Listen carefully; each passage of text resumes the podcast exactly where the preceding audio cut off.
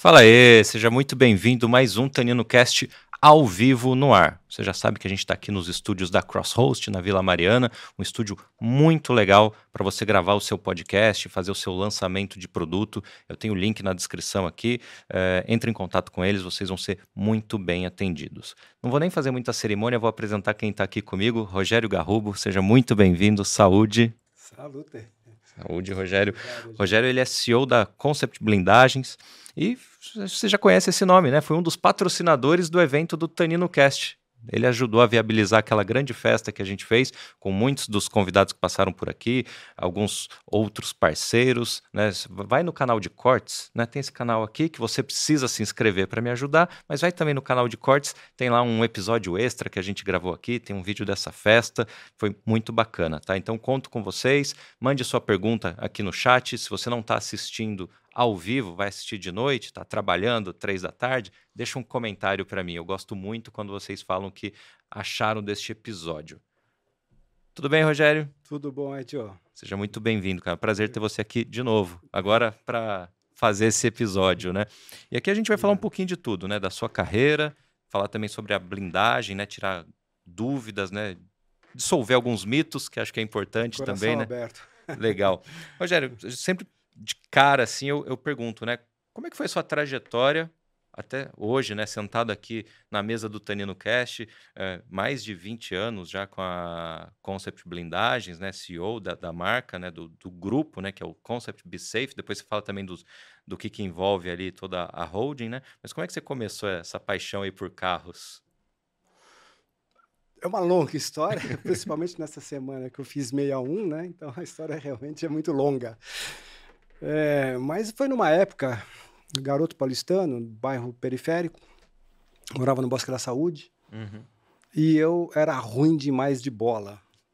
Imagina um garoto na periferia, numa cidade eh, são, em São Paulo, uma cidade brasileira, que não gosta de bola. Então só sobrava duas paixões: a bike, que era uma paixão até que factível para a época, que eu praticava bastante, e o, a motocicleta, principalmente um fanático por esse, por esse negócio. E eu, para que pudesse usufruir, pudesse andar, pudesse ter acesso, eu comecei a trabalhar de mecânico para os amigos. Cobrava baratinho, eu não cobrava nada, desde que eu pudesse fazer os testes depois, uhum. né? Fiz um monte de porcaria, não tem nenhuma dúvida. Mas comecei a ficar famoso aí pela questão da, da motocicleta, né? E, o, e, e, e do carro também, veio junto esse, esse negócio. E meu pai trabalhava no segmento automotivo, ele era vendedor de insumos para a indústria automotiva. E ele trazia muito para casa aquelas revistas de recepção de indústria. Que uhum. Se tem alguma coisa que. É...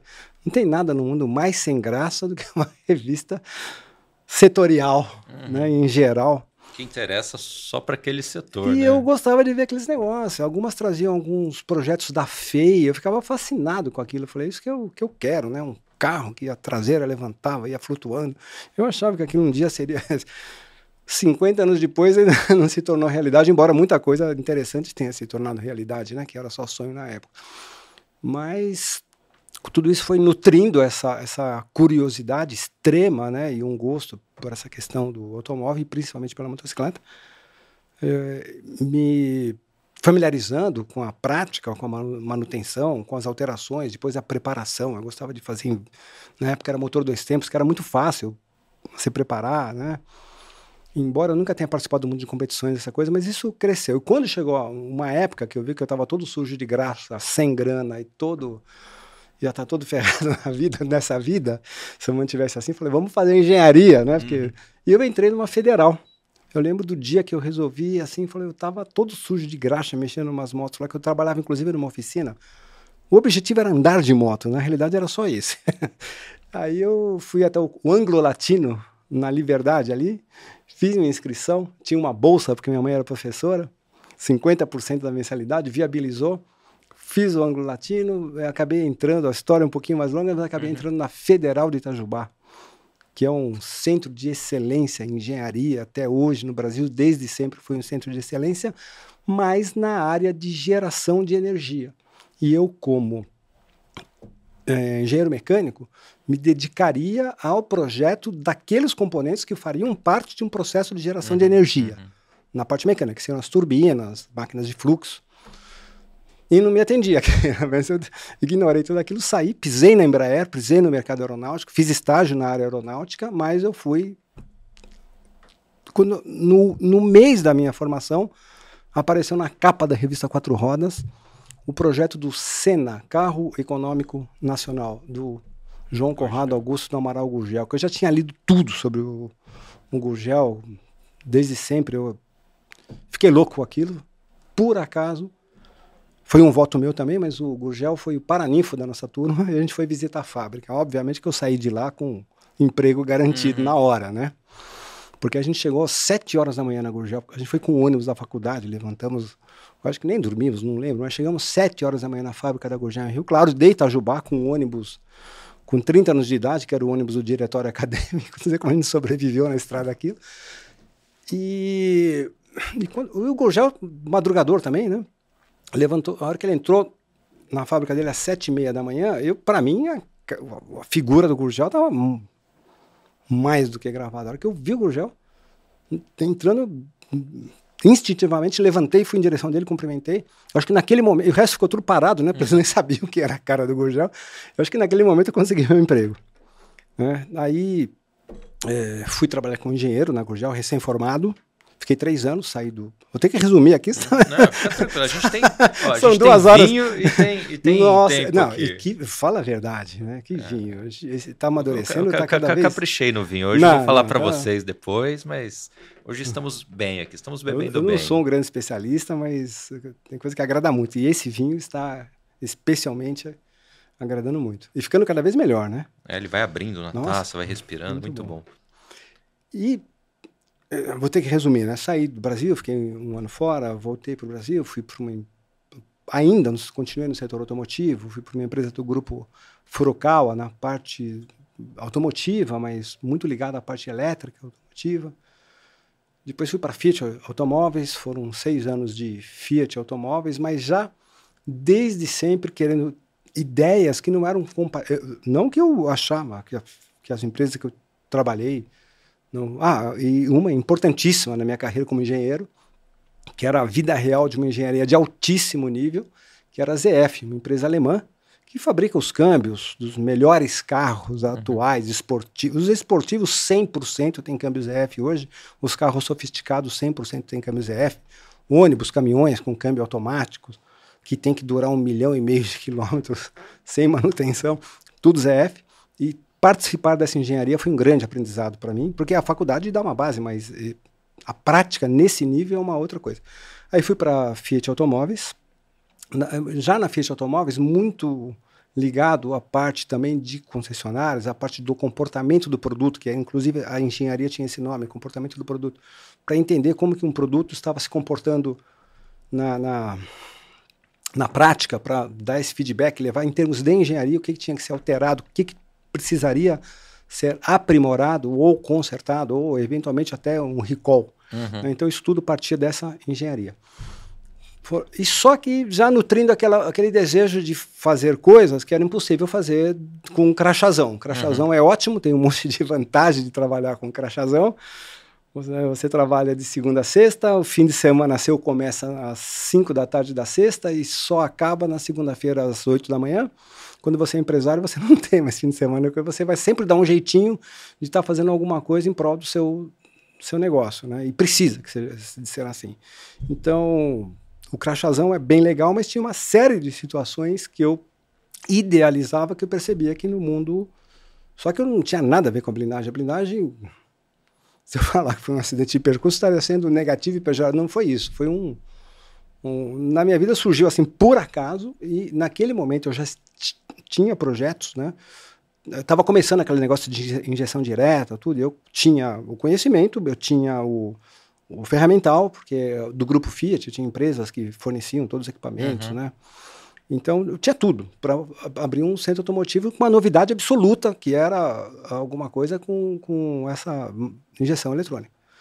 Então planejei tudo para isso, aluguei um espaço, fiz todo o processo, me deu uma uma síndrome do pânico, que chama, né? Eu fiquei sem dormir uma semana com medo desse investimento, dessa situação toda, do capital inicial, cancelei a locação, consegui cancelar sem multa, uhum. saí da minha crise do pânico, continuei no meu emprego, mas quando surgiu essa questão da, da, da blindagem, que foi dando assessoria para um amigo que fez um carro blindado, eu não entendia nada de blindado, mas ele fez questão que me conhecia. Pelo seu conhecimento é, do, de carro no geral, você né? Você vai me ajudar. Tá, e ali começou, quando eu percebi que ele estava bastante envolvido com isso, eu, ele tinha a, a, capacidade financeira, eu não tinha, eu tinha conhecimento.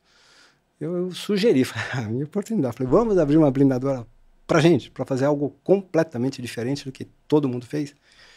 E foi isso que a gente fez. Ele topou. Aí sim, eu saí da, da Fiat Automóveis sem ter a crise de pânico. Uhum. Vieram várias depois, mas não. Mas aquela inicial foi superada, essa, né? Essa foi superada, mas durou pouco também, porque ele mudou do Brasil, depois de um ano, um ano e pouco, ele saiu do Brasil e me deixou aqui chupando o dedo, né? Num tempo que o, o negócio ainda não estava maduro o suficiente. Aí vieram algumas crises, crises do, do, do, pânico. Mas, de qualquer maneira, o, a, foi o catalisador da minha mudança. A CLT é crachazão pular do outro lado do balcão. E no mesmo dia eu saí da Fiat Automóveis, quando eu pedi a, a demissão, passei no McDonald's, comi dois McFish, e na tarde, na parte da tarde, eu estava sentado na mesa ali da, da empresa, que eu não tinha a menor ideia, até por ingenuidade, né, uhum. do que viria, do que viria pela frente. Então isso foi em 1999. Essa foi, foi a mudança. E, e por incrível que pareça, quando eu trouxe esse projeto para casa, a esposa apoiou completamente. Isso é fundamental, isso deve ser alguma coisa divina, era o que estava faltando para dizer que eu tenho que, que ir mesmo, né? Porque já tinha filho, já tinha despesa, só estou pedindo as contas de uma empresa que eu tinha várias regalias já de um executivo, tinha carro para mim, carro para a esposa, outros benefícios, um salário não era, mas era, uhum. dava para tocar a vida, né? E ainda tinha muito pela frente para crescer lá dentro, ainda tinha bastante espaço. E estava indo bem. É, a mulher fala, vai. Significa que eu tenho que ir mesmo, né? Ela, ela enxergou a mesma oportunidade que você, Não né? sei se ela é tão desajuizada. Ou pelo menos viu a tão, coragem no tão olho. Tão desajuizada né? quanto eu, talvez. E foi, foi aí que eu virei, saí do outro lado do balcão e aí começou uma outra parte da história. Legal, Rogério, a gente vai explorar isso, mas eu queria voltar na, na Gurgel, porque acho que é interessante, né? E pelo menos a minha geração teve pouquíssimo contato, né? A gente via os carros quando criança, alguma coisa assim. O Gurgel ele foi um, um, um visionário, né? Isso aí acho que é, é fato. Mas não foi para frente por quê? Foi muita intervenção assim de, de governo, da, das montadoras que aqui estavam, que era um modelo completamente diferente do dele. E, e hoje a gente vê muito do que ele fez há, há 30 anos, 40, enfim, acontecendo, né? Sim, de certa forma eu, eu, acho que toda vez que a gente cai numa teoria conspiratória para explicar o sucesso ou insucesso de alguma coisa, a gente está errado. Eu tenho essa, uhum. essa teoria minha que não é conspiratória. O Cruzel não deu certo porque na, até aquele tempo a história que se contava da indústria automotiva já predizia, não sei se eu usei o termo certo, mas que aquilo não daria certo. Por que, que não? Porque 100% da indústria automotiva até então ela era centenária. Uhum. Não existia coisa nova. Nada, nada.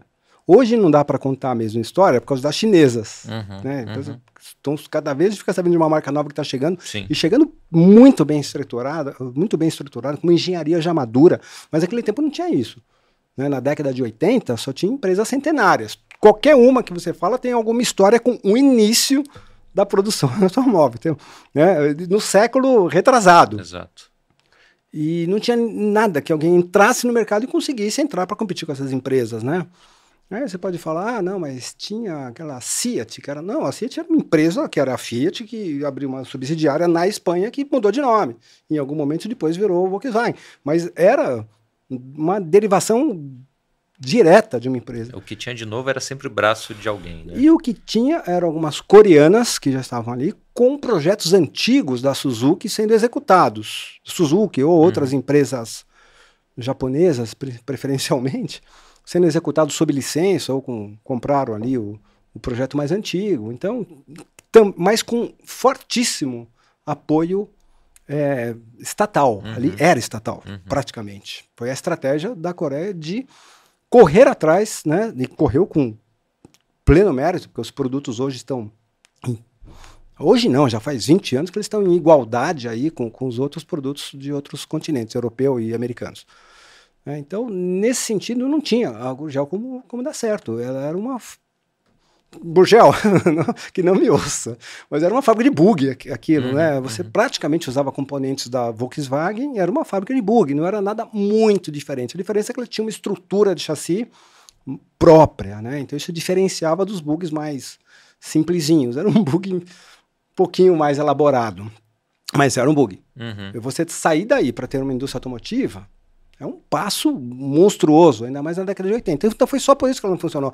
Obviamente tem vários fatores práticos que, que se. Ah, então foi por isso, por isso, por isso. Mas tudo isso compõe em cima dessa macro, dessa lógica macro, que não existia uma indústria automotiva relevante que não tivesse 100 anos já uhum. naquele tempo. Uhum. Ou muito próximo disso, 80 pelo menos, né? Claro, claro. Então foi só por isso, no meu ponto de vista. Né? Mas, por exemplo, os carros elétricos, tal, que, carro elétrico ali não tinha como dar certo na época. Porque você teve.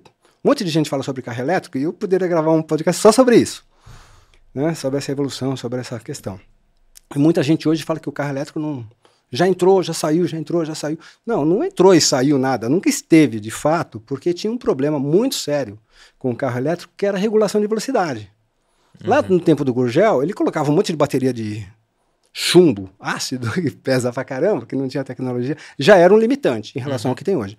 Mas o principal problema é que não existiam os controladores digitais, que, que compunham uma onda que controla o motor sem perda de energia. Uhum. Você tinha atrás daquele carro umas resistências elétricas que pareciam a resistência do chuveiro Lorenzetti super desenvolvida, que acendiam, né? dissipava, jogava calor fora.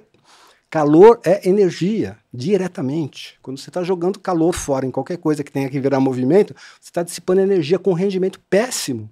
Haja visto o motor a combustão interna. Isso uhum. é um uhum. caos energético absoluto. Não sei como até hoje tem isso, né? Mas ah, então quer dizer que o elétrico é bom? Sim, hoje é bem melhor, porque tem a questão dos reguladores de velocidade digitais, que não tem essa perda, então viabiliza mais o elétrico, mas também tem problemas elétricos na cadeia de geração de energia, até ela chegar na sua bateria, até ela chegar no seu carro, em todo lugar tem uma, alguma perda na transferência, né?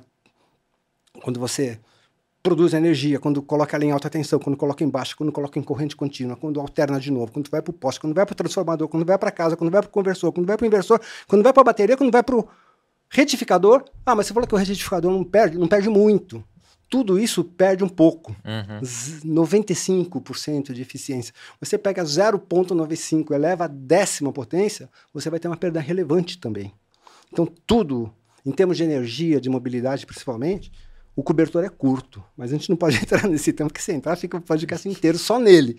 Mas, de qualquer maneira, não diria que era uma inovação o carro elétrico, era uma coisa meio... Não tinha recursos para que aquilo fosse uhum. eficiente, não existiam os recursos tecnológicos para que aquilo fosse eficiente. Então, além de todos os problemas que tem no carro elétrico hoje, tinha esse outro, do, da, da, regulação da velocidade ser extremamente ineficiente. Então, já de nascença não era viável. Mas ele fez o marketing ali, sei lá, e, e voltando à questão a empresa não tinha idade para ser uma empresa madura no segmento automotivo, menos ainda na questão elétrica, que uhum. naquele tempo não tinha tecnologia suficiente para um processo com... Não, não, seria nem viável Não seria viável. Momento, Se fizesse né? as contas ali, uhum. além de toda a cadeia de, de transformação de energia que é desfavorável, no, porque é muita transformação, tem esse problema no próprio... Hoje, o carro elétrico, a tecnologia do carro elétrico é fantástica. Ela está próxima da perfeição, absolutamente uhum. próxima. Fora a bateria, que tem questões ali, que tem 700 quilos ali de, de metais misturados, que tem um problema ambiental, precisa entender uhum. como que isso vai evoluir. Mas a questão do automóvel, da regulação de velocidade, do motor, isso tudo está pacificado. Isso tudo já está num nível que não tem nem muito o, o que melhorar, a não ser a própria bateria. Né? desempenhos fantásticos, mas o problema é toda a cadeia de geração de energia até chegar é, no carro. O desempenho do elétrico, em alguns casos, até superior de grandes carros com motor a combustão, né? Na minha época, quando eu contei essa história que a gente estava no bairro do Bosque da Saúde, Rua de Terra, uh, eh, 98% dos moleques jogavam bola e outros mais coxinhas não jogavam bola, tinha que arrumar alguma coisa para fazer e era carro. Naquele tempo, se a gente soubesse de alguma coisa que acelerasse de 0 a 100 em menos de 20 segundos, já era uma glória, já era o limite, uhum, já uhum. era bom demais, né? E hoje um carro elétrico que você compra por um preço relativamente baixo, acelera igual uma Ferrari, uma Lamborghini, a mesma coisa. É, a gente estava esses dias numa discussão, ele deve estar tá assistindo aqui, o Eduardo, ele mora nos Estados Unidos, ele tem um Tesla. não, o meu é mais rápido, de Sim. zero assim que um Porsche, não sei o quê, e a gente mandando o comparativo para sacanear. Ele ah, falando que não. É mesmo, e, e, é, mesmo, é, é né? Mas não precisa ser um Tesla. O Tesla. O Tesla tem um desempenho fantástico também, mas você tem outros modelos aqui, de várias marcas já, com desempenhos fantásticos, tanto de montadoras alemãs como montadoras chinesas. O, de, o desempenho é algo assim, é uma característica extremamente positiva do, do carro elétrico. Legal. Bom, vamos voltar aqui então para a sua carreira. Rogério, qual foi o maior frio na barriga que deu então nesse momento que você largou o crachazão para empreender, né? Esse, nesse comecinho, assim, qual foi o maior desafio? 30 dias depois, na primeira folha salarial.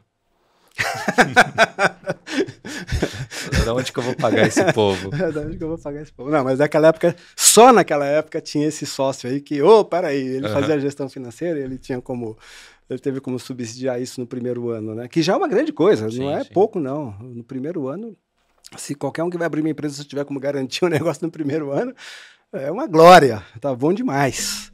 Mas foram, foram vários momentos, vários momentos de, de inflexão de mercado, né? Para mais e para menos cada hora o problema é para um lado, né? Já teve, inclusive, picos de produção, de vender quatro ou cinco meses da, de capacidade em um único mês, em três semanas. Uhum. Já aconteceu de tudo, já aconteceu o contrário. É claro que o contrário acontece mais, né? Na pandemia, a gente teve um... A gente não sabia, né? Porque o, o meu foco como empresário era muito tecnológico, né? Uhum. A parte de gestão não, não era o meu forte. Então a pandemia pegou num contrapé tremendo. sabia que precisava de estar obrigatoriamente produzindo um número X de carros por mês, que era grande. E quando aquilo cancelou de uma hora para outra, nossa, foram meses. 2020 é um ano. Só não quero esquecer porque serviu muito como experiência, mas só como experiência, né? Aquela questão de todo grande desastre tem sempre uma coisa positiva que é o aprendizado, né? Então foi, foi isso. Mas talvez em 2020. Talvez em 2020 foi a, as dores de barriga mais, Caramba, mais forte, mas também. 20 anos depois, né? Saber que, que, que é possível superar isso, uhum. né?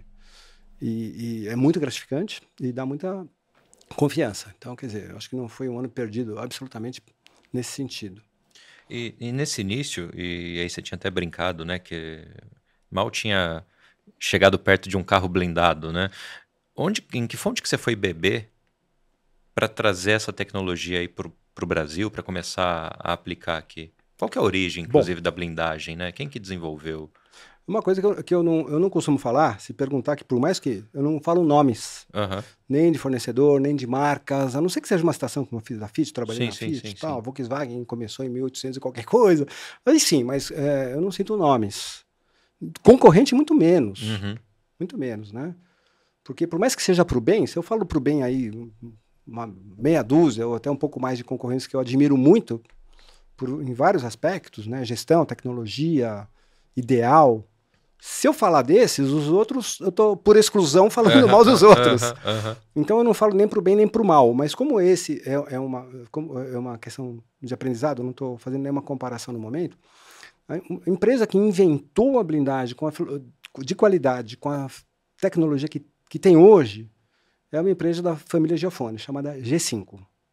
Uhum. Né? Então, na época, a gente não comprou o, o, o, modus operandi dele, mais ou menos o que. Porque eu comprei uma empresa já em andamento. Tá. E o que eles faziam já se baseava basicamente nessa, nessa filosofia. Era você um material sintético leve nas partes de grande extensão, tetos, portas, traseira, e uma, e uma conformação. Essa que foi a sacada. Eu não sei, até hoje não perguntei. Eu conheço as pessoas da família, já tive contatos com vários deles, são até considero amigos, que a gente não se vê, não, uhum. não, não frequenta a casa, mas eu não cheguei para perguntar para eles. Falei, e aí, vocês aprenderam, vocês desenvolveram ou vocês viram uhum. em algum lugar isso? Porque até então, as blindagens que tinham não tinha essa escola. Elas desprezavam muito a blindagem de colunas, faziam ali alguma coisa um sintético também, que, né, que não resolvia muito. O que eles fizeram tinha, uma, eh, tinha assim, uma eficácia nítida muito maior e foram submetidas a testes, né? Uhum. É, eles mesmos fizeram um teste chamado BRV, que eram testes é, laboratórios alemães, governamentais, que avaliam efetivamente uma blindagem. Então, foi, eu tenho certeza que, não posso falar em nome deles, mas eu tenho certeza que foi um grande aprendizado para eles, e eles aprimoraram essa blindagem. E a nossa blindagem, quando eu comprei a empresa, já tinha essa questão. Os materiais sintéticos leves nas partes de grande extensão e a parte metálica, que eram as colunas pré-conformadas. Era quase que impossível. Como é, como é que conforma aço assim na mão? Esse era o, o que foi o aprendizado que que já tinha no mercado quando eu entrei. Eu não desenvolvi isso, eu aprimorei isso, mas uhum. eu não desenvolvi isso.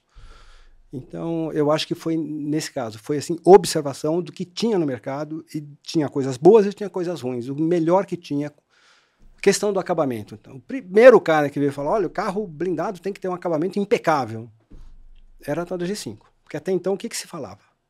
A blindagem é blindagem, é segurança que importa. Não, não adianta você querer tudo bonitinho, os feltrinhos tudo no lugar, os veludinhos tudo bonitinho, original, porque não é original, é um carro blindado. E, mas eles conseguiram fazer. Se eles fizeram, a pergunta fica se dá para fazer, se alguém fez, e ainda por cima a blindagem é muito, extremamente bem desenvolvida, bem configurada, e eles conseguem fazer acabamento, por que, que eu não vou fazer? Então, uhum. a, a, a briga estava comprada, né? E, e, e, foi esse o primeiro momento. Foi por uma observação de mercado. Nós não adquirimos a, a na realidade, todas as empresas do segmento olhavam para essa escola ou olhavam para uma outra escola que eu considero, que vinha até então, que eu não considero ideal. E, aos poucos, essa escola foi tendo foi predominando uhum, uhum. e acabou sendo praticamente, inclusive as, as escolas mais antigas, de blindadoras pioneiras, acabaram convertendo o seu projeto para algo muito parecido com isso. É claro que tem diferenças de empresa para empresa, mas a filosofia do projeto, basicamente, é a mesma. Vamos falar em filosofia do projeto. O que é filosofia do projeto? Imagina uma construção civil. Você tem estrutura metálica, tem estrutura de concreto armado, né? Você pode ir para uma ou para outra, mas a filosofia, uma estrutura metálica de uma empresa é diferente da de outra, mas a da outra empresa, mas a filosofia do projeto é, é a mesma. Então, mais ou menos nesse sentido que eu quero dizer. Mas predominou durante muito tempo essa escola da que a primeira que eu vi foi a G5. Então, eu acredito a eles o desenvolvimento disso. Se uhum. eles buscaram essa em alguma fonte em outro lugar, eu não tenho ideia de onde seja, porque eu não conheço nada antes deles. Mas hoje, como o mercado, o Brasil é o principal país blindador de carros para civis ou tem outros grandes mercados pelo Não, mundo? E esse é um péssimo indicador, cá entre é, nós, exato, né? É verdade. É, alguém que precisa dar um carro blindado o filho para a faculdade é um indicador que a gente fez alguma coisa errada durante muito tempo.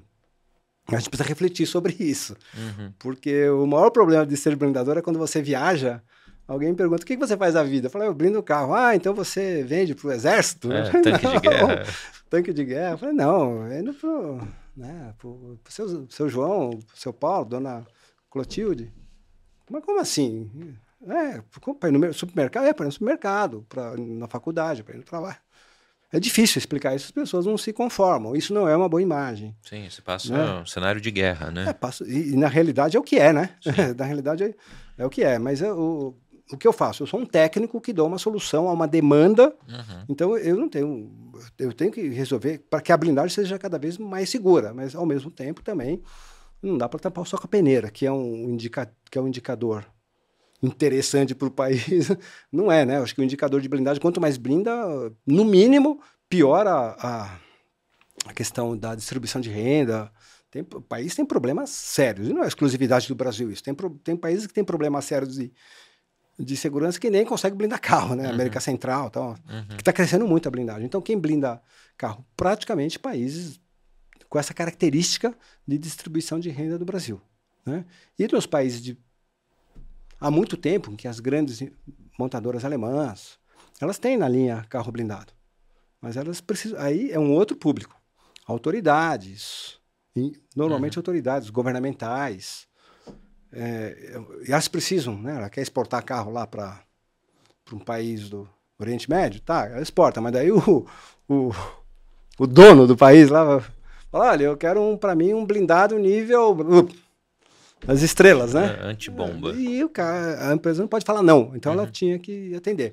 Então, sim, a, desde sempre a blindagem é algo que sempre existiu, mas da maneira como se faz no Brasil 30 mil carros por ano, que é a expectativa para esse ano, é uma coisa bem, bem nossa. Né? Uhum. Bem nossa. Não tem muito algo parecido com isso mundo afora. Legal. Bom, vamos falar da blindagem então, né? O que, que, é, que, que é a blindagem do carro? Você pega, desmonta o carro inteirinho e, e reforça ele. Basicamente é isso. É, é, a parte do powertrain, a parte eletrônica principal, ela fica tudo no sim, local. Sim, sim. O que é removido 100% são os acabamentos, todos os revestimentos do carro, é, toda a parte de bancos, toda essa parte é removida, forrações, tudo. O carro fica nu, mas o corpo dele principal está lá, a estrutura está lá. Então a gente vai ter que cada centímetro quadrado dessa superfície, ela tem que em si resistir de acordo com a norma, uhum. que é uma coisa que eu já vi em vários podcasts também. Muita pergunta sobre o norma. Ah, qual é o nível da blindagem? É o nível 5, é o nível 4. Nível... Nunca se fala nível de blindagem com um numeral. Isso não existe. Né? Porque isso pode significar tudo, e quando pode significar tudo, significa nada. Uhum. São várias normas. Então eu posso falar que era muito comum isso antes do, do exército. Sempre houve uma nomenclatura específica do exército para produtos controlados balisticamente. Sempre houve. Desde sempre. É, desde sempre. Eu não sei quando foi o primeiro R-105, que é o primeiro decreto do exército. Ele simplesmente pegou a legislação americana uhum. e da NIJ e colocou ali. Aí, só que converteu as unidades de medida, mas era exatamente a norma americana balística sem muito detalhamento, sem explicar como é que testava, nada. Mas já tinha. Quando eu entrei no mercado, era isso que tinha. Se você tinha uma boa vontade, o Exército já era, desde sempre, o agente regulador de produtos controlados, que a blindagem estava pendurada nesse, nesse escopo.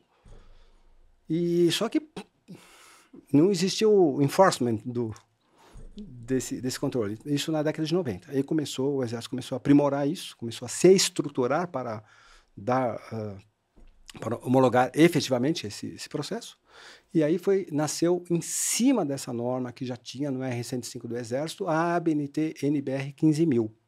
Então, quando a gente fala num número de blindagem, nível 3, 4, uhum. 5, 20 mil, você tem que primeiramente falar qual é a norma que você está falando. Né? É a mesma coisa falar comprimento. Ah, ali é 3. 3 o quê? Metro, polegada, jardas, légua. Uhum.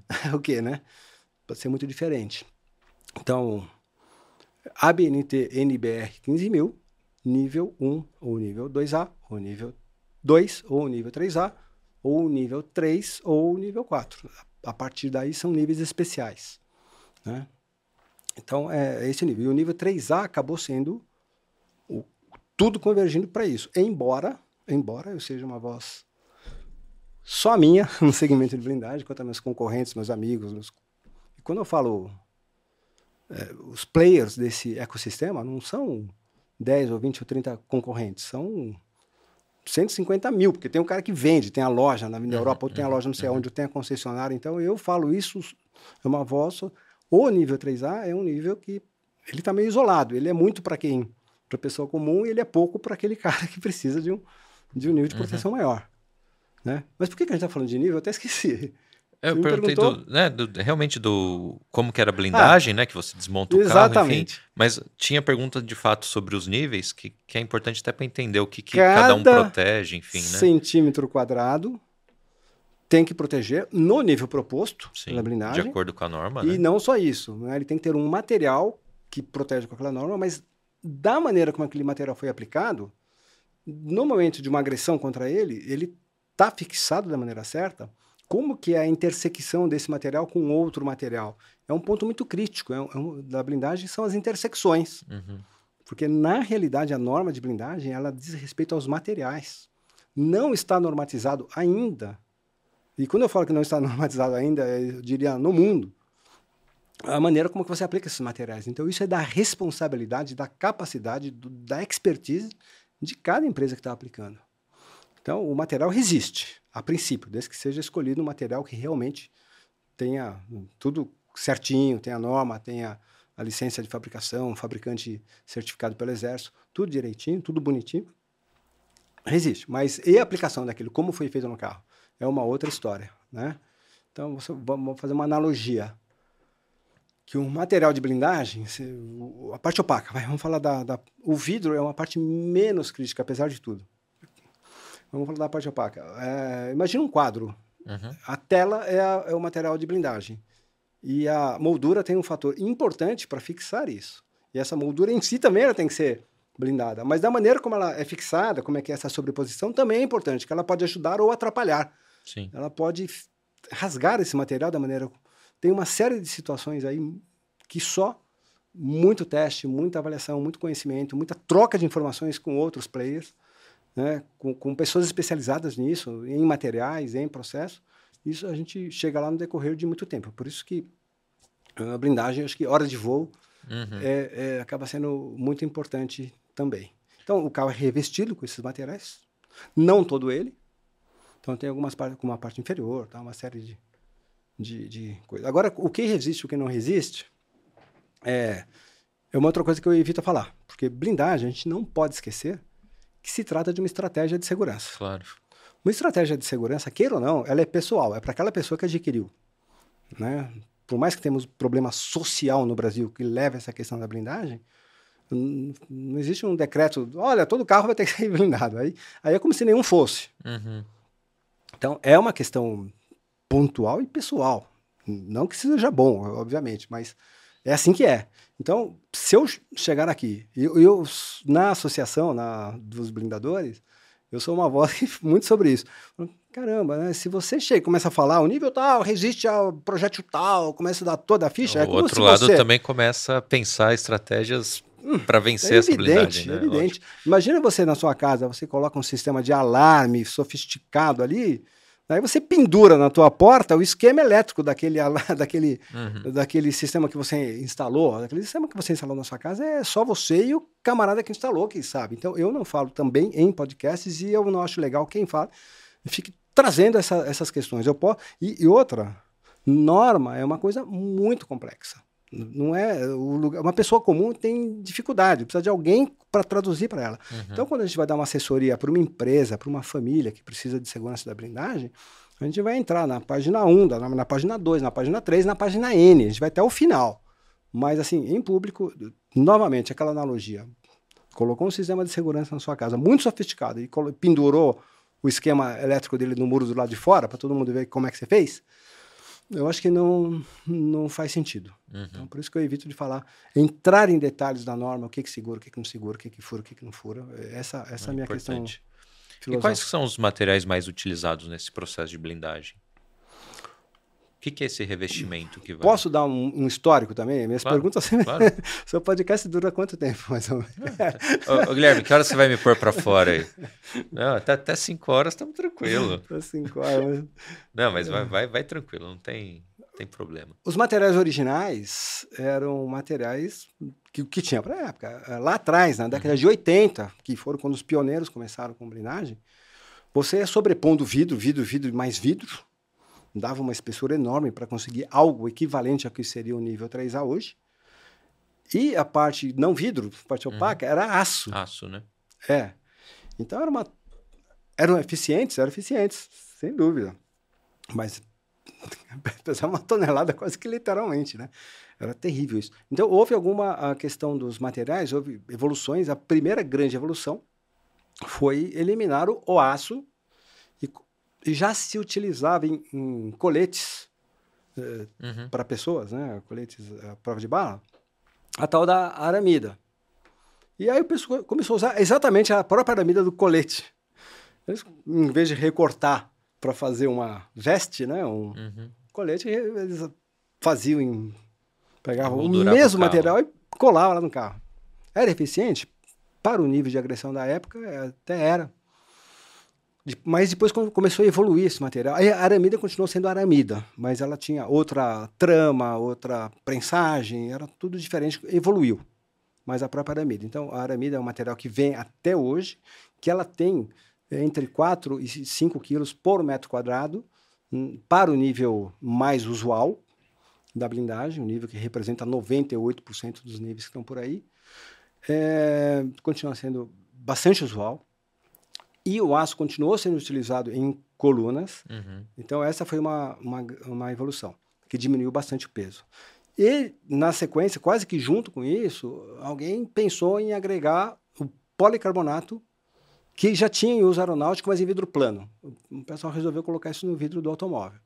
O resultado balístico foi fantástico, mas a curva de aprendizado foi dolorosa. Distorção, dupla imagem, o policarbonato agregou todo tipo de problema, uhum. mas reduziu drasticamente o peso, menos da metade. Uma, que ele tem uma densidade muito menor que a do vidro, menos da metade. E outra, que ele, casado com vidro, dois materiais com características absolutamente distintas, né? uma numa ponta, outra na outra, eles trabalhando juntos se mostrou um casal muito eficiente, vidro e policarbonato. Uhum. Então isso veio durante um bom tempo, né? e houve uma grande redução de peso, e durante quase 20 anos, que todo mundo falou, oh, a blindagem vem evoluindo, agora tem vidros leves, vamos pensar se tem vidros leves. O vidro leve, muita gente fala, ah, tem um vidro de 17, alguém inventou um tal de vidro de 17 que nunca houve no Brasil, com Retex válido para um nível de 17 milímetros no nível 3A, que é o nível mais usual. Nunca houve. Então o vidro é um pouco mais fino que o outro. Lembrando que a densidade do vidro não é a função da espessura, mas ela é uma função da densidade média dos materiais. E você tem materiais diferentes quando você usa materiais plásticos, você tem menos densidade. Mas de uma maneira ou de outra, se a gente, se for verdade tudo que falavam, eu digo que não é, você tirava 3 milímetros de vidro do vidro convencional de 21 milímetros. E com isso, cada, 3, cada milímetro que você tira por metro quadrado, você tira 2,5 kg. Tirou 3, tira 7,5. Tem 4 metros quadrados um carro médio, você tira 15, 30 quilos do carro.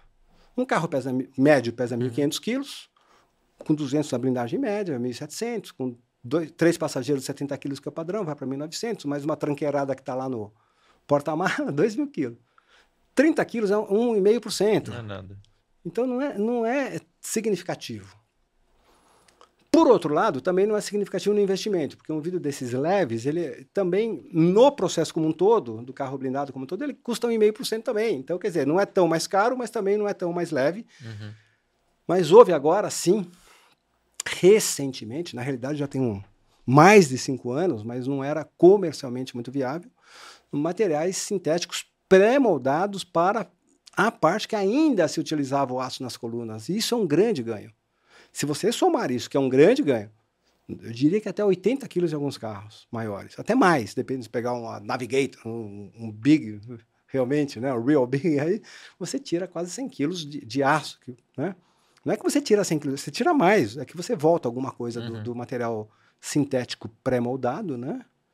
E esse material sintético pré-moldado, ele tem uma, a mesma característica de proteção que ele tinha do aço. E aí recentemente, esse material nos últimos três anos, mais especialmente nos últimos dois anos, ele começou a se tornar comercialmente mais viável, porque ele precisa ser produzido, modelado com moldes, com modelos, basicamente como acontece com vidro.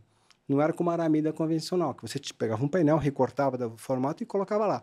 Então isso era um complicador. O processo não estava muito bem desenvolvido, não era comercialmente muito amigável. Agora está tá se tornando. Então, hoje teve um grande ganho, que são esses materiais sintéticos. O, o mais eficaz desses materiais é o polietileno de ultra alta densidade molecular, que tem marcas comerciais como hoje se usa muito no Brasil da, da Dupont, que é o Tensilon, tem o, o Spectra Shield, que é da Honeywell. Uhum, uhum. Então tem alguns polietilenos de vários fornecedores, cada um com uma marca comercial e que não eram modelados antigamente. Ele já existe há muito tempo esse material, não é novidade. A G5 que eu usei como exemplo, ela usava esse material no começo, falando, nossa, mas eles já eram tão arrojados. Sim, eles eram bastante arrojados, materiais muito sofisticados. Só que esse material não era pré-moldado, não existia essa técnica que foi desenvolvido recentemente. Então você sub, você consegue fazer uma blindagem hoje 100% com materiais sintéticos. Você não coloca uma arruela metálica no carro, nada. Você não tem uma grama de aço. E o aço é um,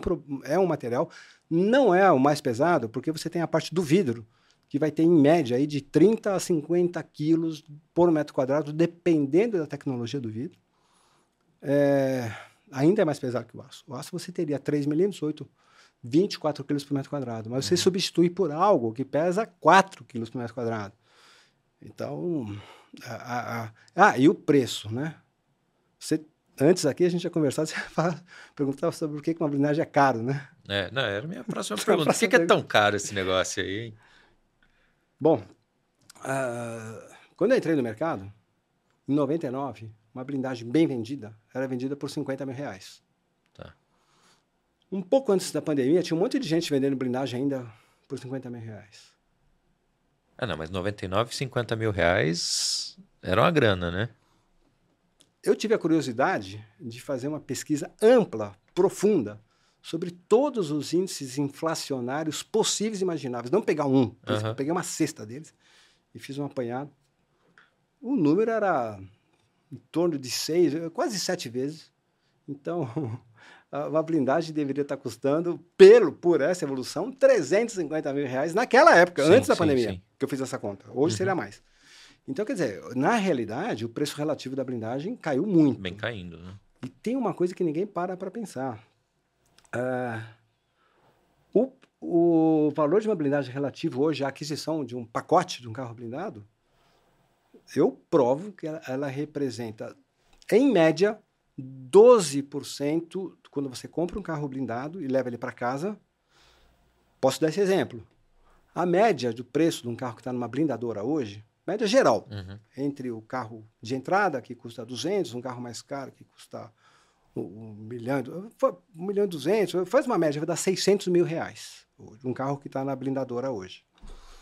Uh, você pega esse carro, você faz o seguro dele, você se você quiser pegar um carro desse, chegar numa concessionária, um carro que custa 600 mil reais, comprar e levar para casa, eu não estou falando do TCO, que é o Total Cost, com pneu, com revisão, com, com nada disso.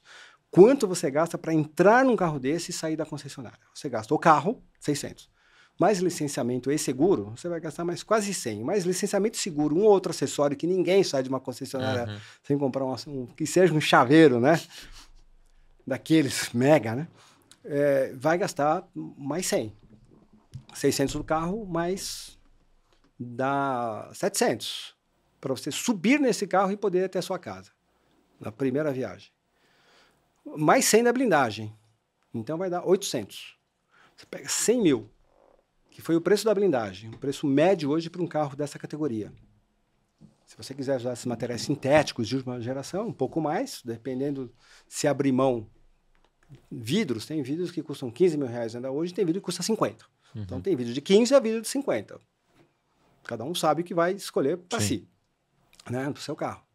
Um carro desse de 600 mil merece uma blindagem que no mínimo vai custar 100 mil. Pode ser mais, pode ser menos, mas na média 100. 100 mil dividido por 800, 12%. Então, se você pegar um carro top de linha, um carro, uma Ranger, quando eu falo, eu não estou falando de umas naves que tem por aí de uhum. 3, 4 milhões. Não, estou falando de um, ou até mais. Estou falando de um carro, uma Range Rover, tá 1 milhão e 700, o último lançamento aí, tá 1 milhão e 700. Você faz, faz essa conta, você chega em 5% uhum. do preço da blindagem. Então, a blindagem definitivamente não é caro. E quando você pensa que o preço do kit de vidros, então, nesse vai dar um percentual ridículo. Então, esse raciocínio não é meu. Eu, não é que eu sujo. Embora você, para fazer esse raciocínio, você precisa de uma calculadorinha de quatro operações. Não precisa nem levar ao quadrado, nem hum. raiz, nem fatorial, nem nada. É, nem integrar, nem derivar. Quatro operações, você chega nessa conta. Mas para ter o raciocínio, também não consegui ter sozinho. Eu estava no carro outro dia ouvindo uma propaganda da Tigre. Tubos e conexões. Sabe quanto você gasta de tubo e conexão pra, numa obra? Fiquei assim, ah, quanto? 3%. E você vai economizar aí, você vai colocar uma coisa vagabunda para te dar todo, estourar, vazar, dar, você vai ter que quebrar tudo. Estragar os outros 97%. Quer estragar os outros 97%, você vai, é aí que você vai economizar. Então, a blindagem hoje é, é, é isso. Uhum. Né? Ela tem um percentual do custo do pacote muito pequeno, que chega a 5% até, e não passa em nenhuma hipótese de 20%, por mais que seja um carro mais barato. Tá? Então, é é, é isso. Não, definitivamente não é algo caro. É, eu ia te perguntar isso, do, do, carro mais barato. Qual, é a partir de que carro que eu posso blindar? Ou é, hoje já é possível blindar qualquer carro que esteja no mercado? Não que vai ser uma prática comum, enfim, mas é, existe alguma restrição ainda? Restrição é, regulamentar, assim, do, do exército que normatiza isso, nenhuma. Você pode pegar o carro com menos potência do, do da tabela de preços ali uhum. e blindar. De ordem técnica, obviamente, o impacto daquilo no peso do carro, a blindagem impacta entre uma blindagem hiper leve, dessa que eu falei, com Tensilon, uhum. com vidros de última geração, tudo junto. Ah, mas você falou que o vidro não impacta tanto. Não, sim, mas é uma composição. Não é compo... Soma tudo do lado mais positivo possível em termos de peso. Você vai ter carros extremamente leves em termos de percentuais, 7, 8% de peso agregado em alguns modelos. Então, é, mas um carro muito leve, muito pequeno, esse peso proporcional é maior. Mas não é uma limitação. É, já vi casos, assim, por alguma situação específica, de um cara blindar um carro muito pequeno, muito. E atende, eu consigo andar, dá tudo certo, não tem problema nenhum, está me servindo. A questão é mercadológica, porque para você fazer um carro blindado, você precisa de colocar um. Eu não fabrico o kit de vidros, eu compro uhum. o kit de vidros de um dos principais fabricantes no Brasil. Tem alguns fabricantes que são referências mundiais. Eu falo referência eh, objetiva. Essas que eu falei da blindagem, da montadora alemã, uma usa um vidro feito no Brasil, não, necess não necessariamente de uma empresa brasileira. A outra concorrente dele, que é alemã também, usa um vidro, aí sim, feito por uma empresa brasileira, mas fora do Brasil. Né? A Embraer usa de um outro fabricante, que o critério aeronáutico, eu passei por esse segmento ainda como estagiário, mas passei, eu sei o que, que é um, uma certificação aeronáutica, é uma coisa do outro mundo de exigências. Uhum. Então, tem empresas brasileiras que fornecem. Então, a empresa brasileira de insumos de blindagem é uma referência mundial. A técnica brasileira também, porque os, os carros que estão lá fora, o pessoal vai para lá vende o vidro, vê os caras falam, nossa, que, cada cacareco que tem lá fora que você não faz ideia. Se vier aqui, o cara nem vende, o cara né, vai ser processado. Então, nós somos uma referência em todos os sentidos de, de, de blindagem. N não inventamos nada. A fibra que a gente usa é uma fibra importada. A gente não desenvolveu a, a, nem a fibra de aramida, nem a fibra do, do, do polietileno de ultra alta densidade molecular a gente compra esse material de fora, mas a conformação nossa, a aplicação nossa e a, a maneira como são é, produzidos os vidros, que sempre foram críticos, sempre é um processo crítico, continua sendo um processo crítico, mas já dominado, já bem dominado pela indústria brasileira, que, que é uma referência mundial em termos de, de, de vidro. É uma fonte de receitas de exportação para o Brasil, não sei qual o grau de importância disso, nunca fiz essa pesquisa, mas no segmento no mundo é uma referência o, a indústria brasileira de segurança de veículos blindados, sem nenhuma dúvida. Então, para um carro muito popular, talvez não exista ah, essa matriz né, desculpa, do, do, do vidro, enfim. eu estava falando tudo isso, eu não lembrava o começo. Não, assim, então você precisa que esse pessoal faça uma matriz, uma matriz custa, tem um custo Sim. elevado. Quando é lançado um carro que ele já tem uma expectativa do mercado já de cara, ninguém precisa pedir nada. Cara, na hora que você chegou o carro para você, o vidro já está pronto. Mas se vê uma coisa meio diferente, aí você precisa passar o, passar o chapéu. Fala, você desenvolver isso aqui? Eu estou com uma proposta para fazer 20 carros desse aqui. Ah, não, 20 carros não desenvolvo. Se for 50, eu faço. Aí, às vezes, você pode é, glosar um, uhum, uma uhum. venda de um lote, porque ninguém quer fazer, porque não seria algo representativo, algo que que está demonstrando assim que vai ter uma repercussão no mercado. Quando tem, tem. Né? A maioria dos lançamentos das principais montadoras são sempre esperados, são sempre sucessão de versões e modelos já de sucesso consagrado. Aí de cara você não tem problema. Mas quando chega nessa categoria dos veículos pequenos, muito pequenos, muito econômicos, aí você tem um problema. Se quiser ah, não, não, vou, novamente, também não vou, assim como eu não falo o nome de concorrente, é melhor não falar da. Mas aquela basezinha dos carros a, mais baratos do mercado, não é possível blindar por uma questão comercial. Tá. É.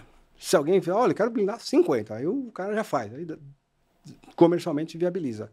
Aí a gente vai avaliar tecnicamente se o carro não é muito leve, tem pouca potência, né? tudo.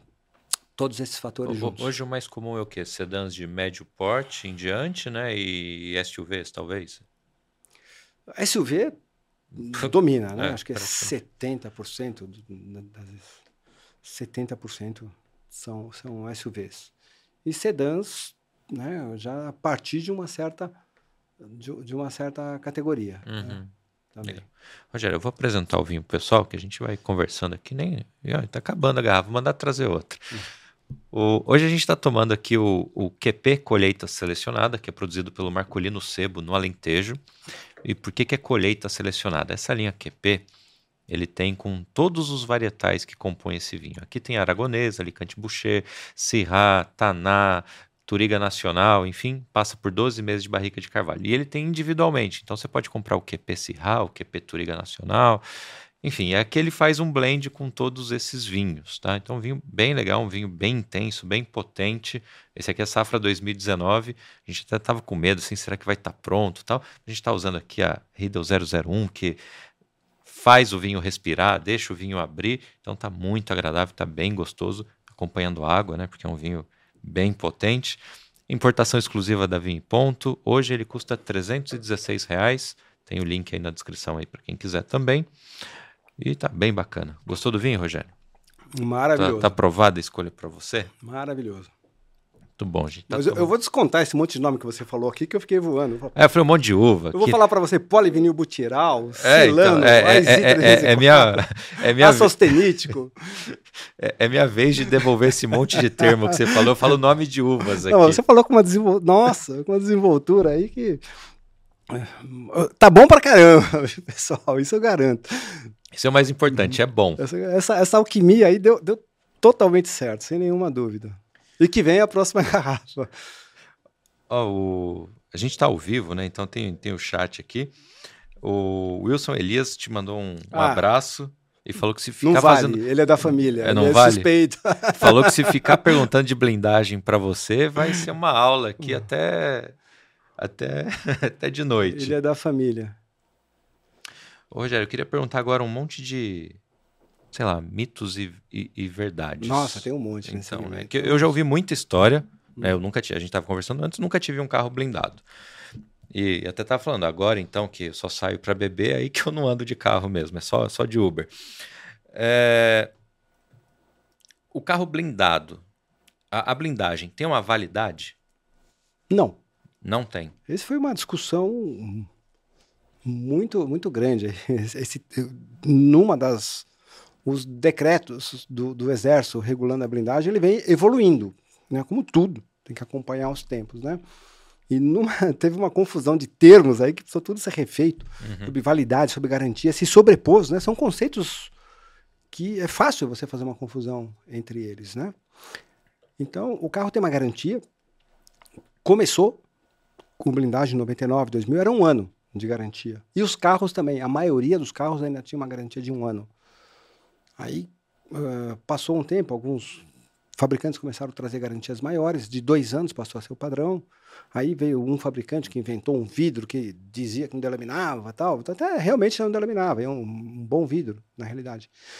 Mas deu cinco anos de garantia. Depois o mercado acompanhou uns cinco, ele deu dez. E aí a coisa começou a sair um pouco do, do racional, né? Porque as garantias têm uma tecnicidade aí para que seja elaborado, falar do, do, tempo de garantia, e você não consegue dar garantia propriamente uhum. de alguma coisa que ao longo do tempo você não tem controle de, uhum. de como foi usado. Então teve alguns exageros acabaram acabaram ocorrendo, mas a garantia é uma coisa e a validade é outra.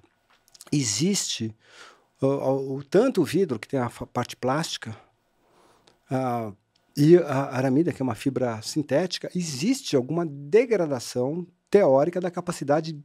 O vidro não se altera. O vidro, se você tiver aí, você vai numa catedral que tem um vidro lá de 1500 anos, ele está lá bonitinho. Se pegar a, a composição dele, está inalterada. Mas a parte plástica, ela, ela é mais instável. Então, pode haver um processo que os químicos chamam de plastificação, né? as ramificações vão se entendendo, vão se agrupando, e aquilo tira um pouco aquela maleabilidade, mas é muito pouco.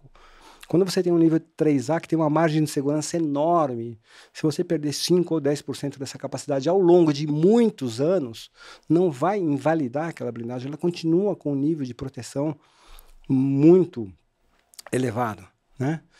Então, a, a, garantia e validade são coisas distintas. Desde que o carro não pegue uma enchente, não pegue alguma coisa nesse, nesse nível, que vai ter uma umidade significativa ali presente por muito tempo, ou o vidro não tem uma delaminação importante, pequenos veios de delaminação não influenciam na, na segurança, mas uma delaminação importante, um desplacamento, um descolamento daquela placa já influencia.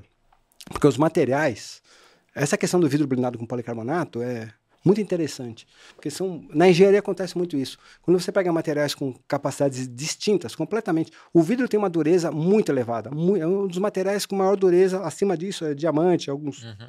Alguns outros materiais é, muito específicos, tecnológicos, né, cerâmicas e tal. Só que ele não absorve energia. Essa dureza não tem. Para o leigo é complicado, assim, de dureza, resistência e absorção de energia, a coisa não, é, não vai junto. Dureza é uma característica. É, é complicado isso para o leigo. Né? A dureza não é resistência. O vidro é muito duro, tem uma dureza muito elevada, mas ela não, ele não absorve, é um material frágil, ele não absorve energia. Uhum. O policarbonato, que normalmente vai junto, ele é um material que é, tem outros plásticos na composição poliuretano, polivinilbutiral, tudo que compõe a resistência do vidro também, além de aderir às camadas. É, mas o policarbonato é o principal. É nele que se baseia aí o principal. Ou uma outra tecnologia, que não precisa ser necessariamente o policarbonato, tem o Central Glass, tem outros materiais equivalentes. Mas, quando você. Esse material plástico, de, de qualquer maneira, são sempre plásticos, né? Ele não tem a mesma dureza do vidro, ele tem uma dureza muito mais mas não tem a fragilidade, ele absorve energia, ele tem uma capacidade. Quando você põe esses dois, esses dois materiais juntos, eu brinco que é que nem aquele garotão ganha, ganha bem, tem um bom salário, se formou em TI, tem umas boas ideias, mas gasta tudo com motocicleta, com farra, com... Aí ele casa com uma moça que põe o cara na linha. Põe o cara na linha, né? Daí o casal progride, porque as duas características, embora ela talvez não, né, ou vice-versa hoje, né, tem muito uhum. cuidado quando a gente fala o rapaz, a moça, às vezes é ela que, que tem tudo isso, que gasta muito e ele põe ela na linha, né? A gente tem que ser também se adequar você não pisar na bola nesse, nesse quesito. Mas quando junta esse casal com características, seja quem for que ganha muito e quem for que tenha juízo, né? Você junta os dois e os dois trabalhando realmente juntos, esse casal comprometido, a coisa dá certo. Então, o vidro e o policarbonato, eu não vou falar quem que é o, uhum. quem que é o um, quem, quem que é outro né? nessa relação, né?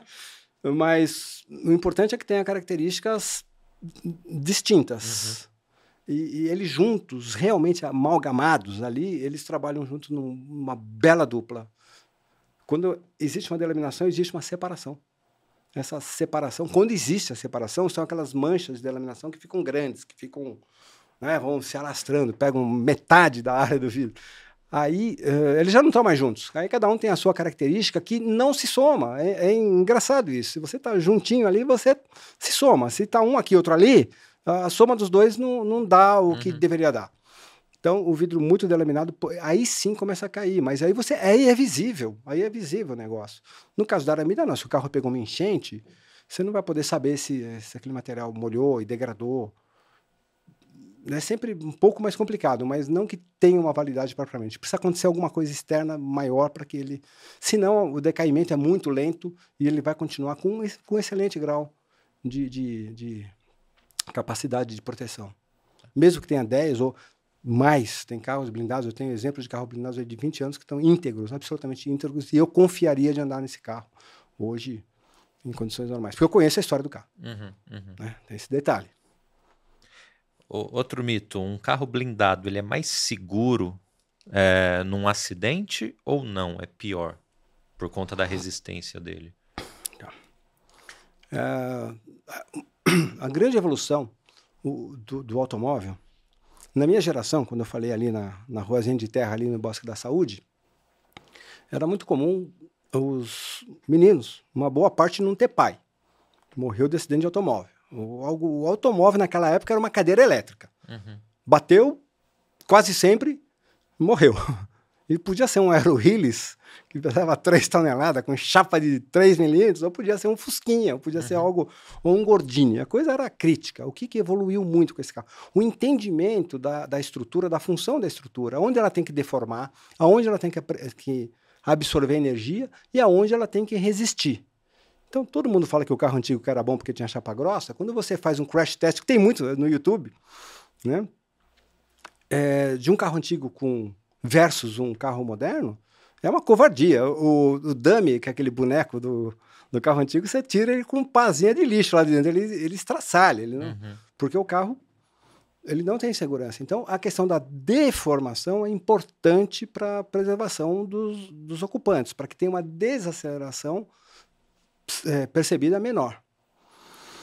Nesse sentido, o blindado não interfere, porque o, onde é feito a, a, blindagem não, não interfere com aquela parte que chama crumple zones, que é aquela parte dianteira, que tem que deformar, ou a parte traseira que tem que deformar. Então, ele interfere é, muito pouco ou não interfere. Em todo caso, para eu dar uma resposta contundente e assertiva sobre isso, assertivo com dois S, tá? Não com C. é assertivo no sentido é assim, né? Não por acertar, mas é, precisaria fazer crash tests. Existe crash test com blindado? Existe. Mas eu, por exemplo, não tenho acesso, nunca tive acesso, isso foi feito meio fechado. Por observação, tem que deixar claro isso. O carro blindado, ele sim é mais seguro no sentido da. Porque ele aumenta a massa um pouco, que seja aquilo que eu falei, entre 8, 9, 10, 12, 14, um pouco mais percentual. Então, ele força um pouco mais a zona de deformação. Isso é uma teoria, né, para ver na prática como isso funciona. Mas a, a parte do cockpit fica mais preservada. A gente percebe isso por, por, porque quando acontece algum acidente muito grave, a gente vai tem informação, ó, oh, aconteceu, tal, o carro está em tal lugar, a gente procura acompanhar para ver como que se comporta. Mas isso definitivamente não é algo científico. Se eu vier aqui colocar uma situação taxativa, eu vou estar sendo, no mínimo, ingênuo do ponto de vista de engenharia. Né? Aparentemente, ele, ele, no mínimo, preserva, mas ele tem uma outra situação que talvez seja desfavorável ao blindado. Ah, num caso de um acidente muito severo, é, remover alguém de dentro de um carro blindado pode se tornar mais complexo do que num carro convencional. Ah, num carro convencional, é, a ação do pessoal local, vamos supor que isso aconteça numa, numa estrada vicinal, um acidente grave num carro convencional, numa estrada vicinal que não tenha o, o 190, que não tenha bombeiro, que não tenha nada no, nas próximas três horas para chegar lá, os próprios transeuntes ali, locais, vão lá, quebram um vidro, entra, tira, faz alguma coisa, né? No carro blindado se torna mais difícil. Eu, eu quando eu estava na Brablim, fizeram uma pergunta dessa, eu tinha que responder objetivamente. Eu fui visitar corpo de bombeiro, fui ver esses equipamentos que tem, que cortam, que picotam uhum. um carro para resgate, eles estão preparados hoje para o carro blindado. Mas estou falando do estado de São Paulo. Né? Estados que têm uma malha rodoviária assistida por esses equipamentos, por esses recursos. Uhum. Né? É uma coisa. Agora, se eu falar que definitivamente um carro blindado é mais seguro, levando em conta esse aspecto, poderia falar para alguém: olha, tem, tem que analisar os riscos. Qual o seu risco de, de um, uma situação na cidade, uma situação de violência contra você? Ah, é muito alto, já fui vítima disso, daquilo, daquilo outro, fiquei sob a minha. Tá, então na cidade o risco é alto. E na cidade o risco é baixo dessa. Eh, de um acidente, desse tipo de acidente. É baixo hoje, que tem radares, que tem norma. Na década de 70, que, eu morava do lado da, da a Bosque da Saúde, todo fim de semana morria um ou dois, é, é todo, é, todo, vai, quase todo acidentes homéricos dentro da cidade de São Paulo. Na marginal, o pessoal tirava racha, 200, 230 por hora, e tinha os acidentes homéricos. Hoje não, hoje a cidade, os carros melhoraram, a segurança do. Graças a Deus tem radares, todo mundo xinga, mas talvez tenha algum, alguns abusos aí, velocidade muito baixa, mas ainda bem que tem todo esse sistema de proteção, porque a coisa ficou extremamente, extremamente se não é o local mais civilizado do mundo, se lá na Suíça morre muito menos, tudo bem, mas em relação ao que era o Brasil da década de 70 e 80, nós estamos numa situação, num paraíso, né? Então, na cidade tem mais risco de, de, de assalto do que de, de acidente automotivo. E na estrada pode-se, dependendo do, do, que, do que cada um julgue para você, com a sua própria experiência de vida, ter mais risco de acidente, aí a pessoa deveria usar um carro no fim de semana na estrada que não fosse blindado para ter, né? Uhum. Ou se ele acha que ele precisa da proteção do, do blindado lá em Arujá, que eu acho que não precisa tanto como aqui em São Paulo, mas para ele precisa, ele vai com blindado. Mas tem que pesar isso. Se a gente, se eu como um provedor do serviço de blindado, falo, imagina, não tem problema nenhum, né? Maravilhoso, só tem pontos positivos. Não, não tem só pontos positivos. Tem pontos negativos. E esse para mim é um desses. Uhum. Né? Eu uso carro blindado na estrada, só tenho um.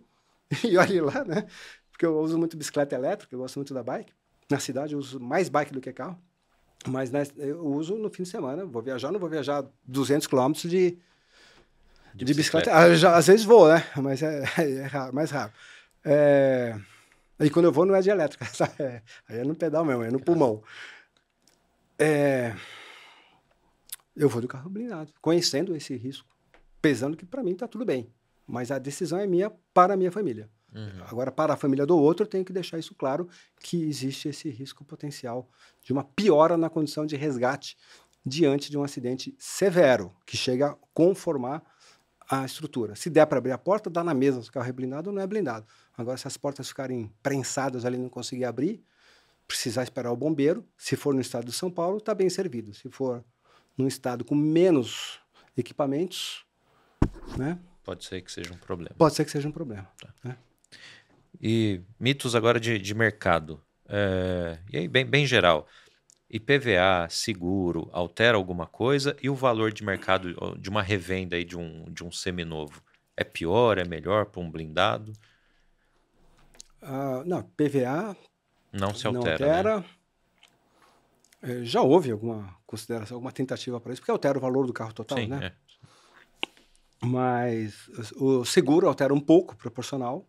Nenhum problema para segurar um carro blindado hoje, desde que seja novo ou seminovo. É... Revenda. Tem alguns carros que são os queridinhos do mercado de blindagem, em várias categorias. Uhum. É. É, e esses queridinhos valem mais, porque se, por exemplo, quantas pessoas chegam para mim e falam, já você que mexe com blindagem, eu preciso de um seminovo com tal característica, com tal, tal marca, com tal quilometragem. Eu falei, amigo, tá bom, eu sou teu amigo, eu vou fazer tudo por você, mas o que você me pediu foi uma mosca branca. Tá? O dia que apareceu um desse aqui para mim, tem uma fila de uns 50. Então, quer dizer, aumenta o valor de mercado para os queridinhos. Uhum. E o que, que é um queridinho? São alguns modelos com baixa quilometragem, com certa cor, porque o cara vai ver, ah, o meu é vermelho. Sinto muito, né? O carro blindado hoje no Brasil não é, não é, não é o gosto meu, é observação. Você, ou é preto ou é prata, ou é um cinza, ou é um azuladinho que parece cinza. Qualquer coisa diferente disso complica. Uhum. Então, vai ter problema. Às vezes, uma vez um rapaz blindou um, para a mulher dele um Corolla azul claro, ele chegou para a mulher dele, a mulher dele mandou ele com todo respeito, né, aquele carro, aí ele não queria nem pagar, mas que ele que escolheu um Corolla azul, mas pelo amor de Deus, azul aceso, assim, arara, né?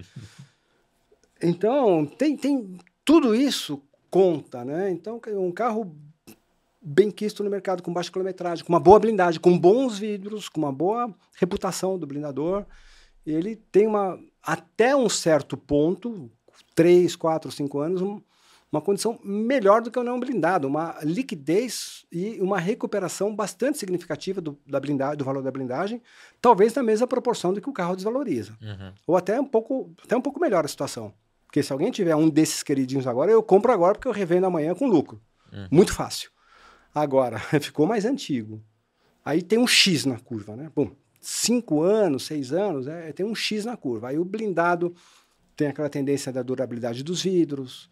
Não é diferente do carro não blindado, porque se você tem um, um importado, um carro bom, bacana, importado tal, é, aí você compra um carro daquele, dá um pauzinho no câmbio, é 40 conto para arrumar. se for problema de motor, então aí uhum. não sei nem o que você vai fazer da vida. Mas é muito caro para arrumar. Agora, o blindado também tem essa questão. Se tiver uma delaminação de vidros, é caro. Hoje, um kit de vidros, como eu falei, ele custa de 15, mas talvez o cara não vai querer o de 15. E tem muitos motivos para não querer o de 15. Mas é, é, é, a 50. Então, na média, custa 30 um kit de vidros. Vai trocar um kit de vidros de um carro que vale 100, você vai colocar um kit de vidros de 30, não fecha a conta. Então, a partir de 5 ou 6 anos, tem o X.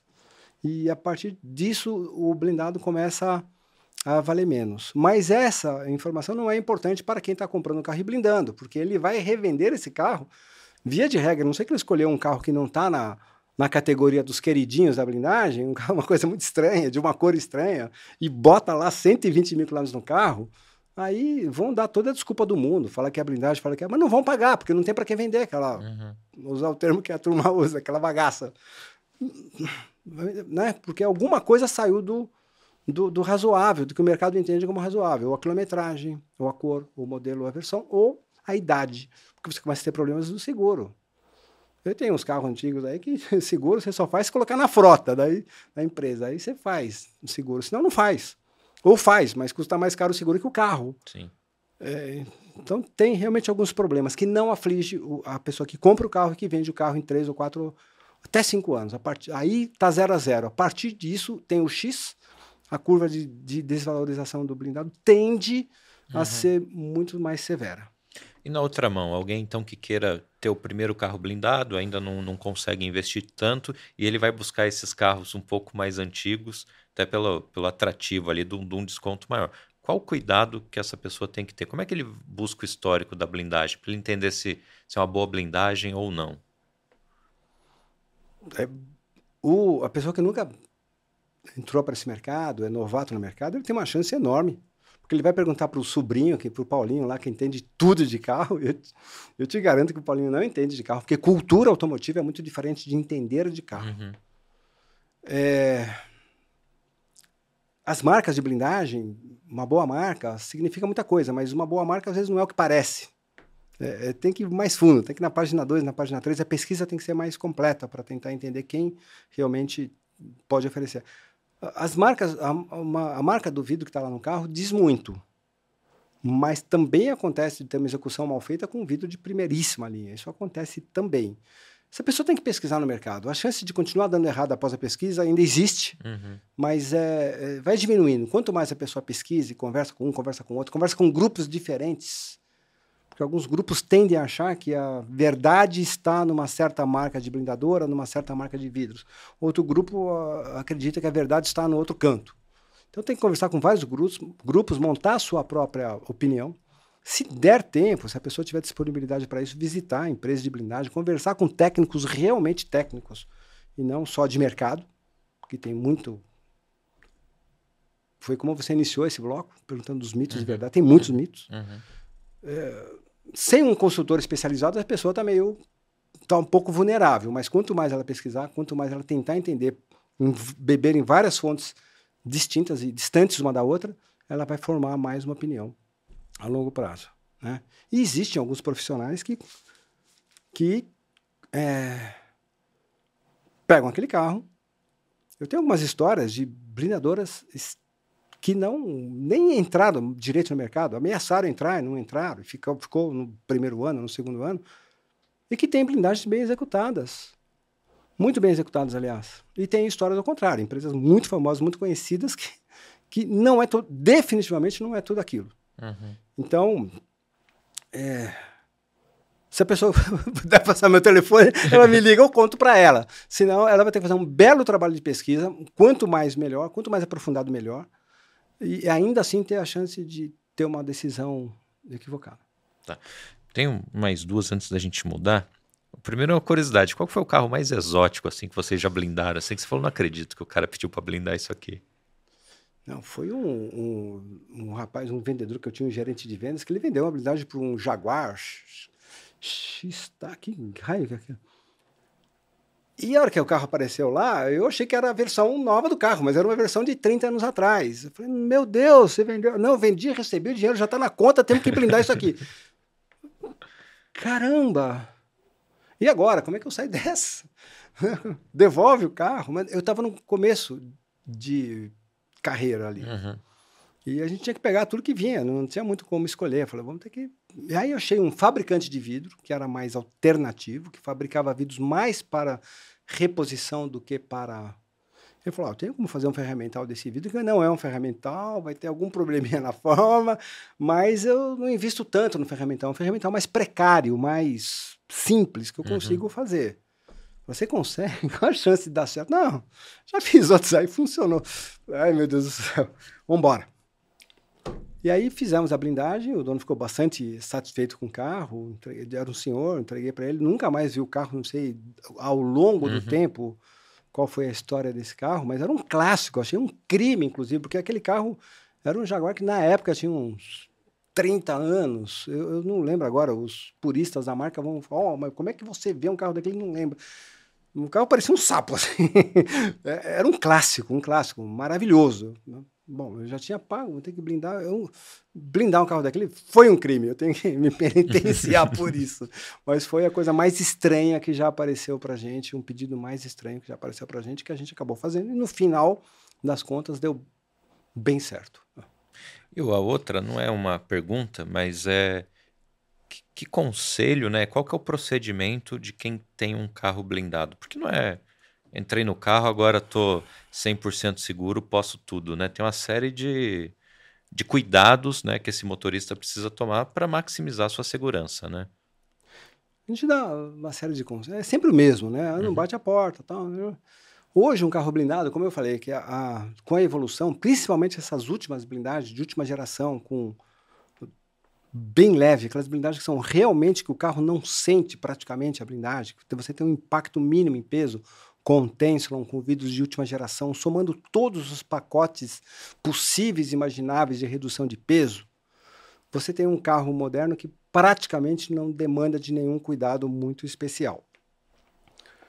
Essa questão do, do bater a porta com o vidro aberto, eu sou desligadaço, uhum. a gente passou 20 anos dando essa orientação, mas eu mesmo às vezes esqueço e pau! E nunca aconteceu nada. E cada vez menos, porque hoje você tem o vidro com steel glass, que é um, um aro que reforça essa aba do vidro que normalmente quebrava nessa situação. Então, praticamente, não tem. Aconteceu. Não foi tão recente, não foi nem na última tecnologia. Foi numa tec... uh, um, um, amigo meu que fez um carro, falou: Olha, o carro para minha esposa, faz até tal dia que é aniversário. Demos o carro para. Ele deu o carro para a esposa. E aí, eu liguei para ele depois de um tempo falei: E aí? E o carro que você deu para tua esposa, tá, tá, tudo bem? É, gostou do carro? Ficou feliz? Você gostou? Ele morrendo de rir.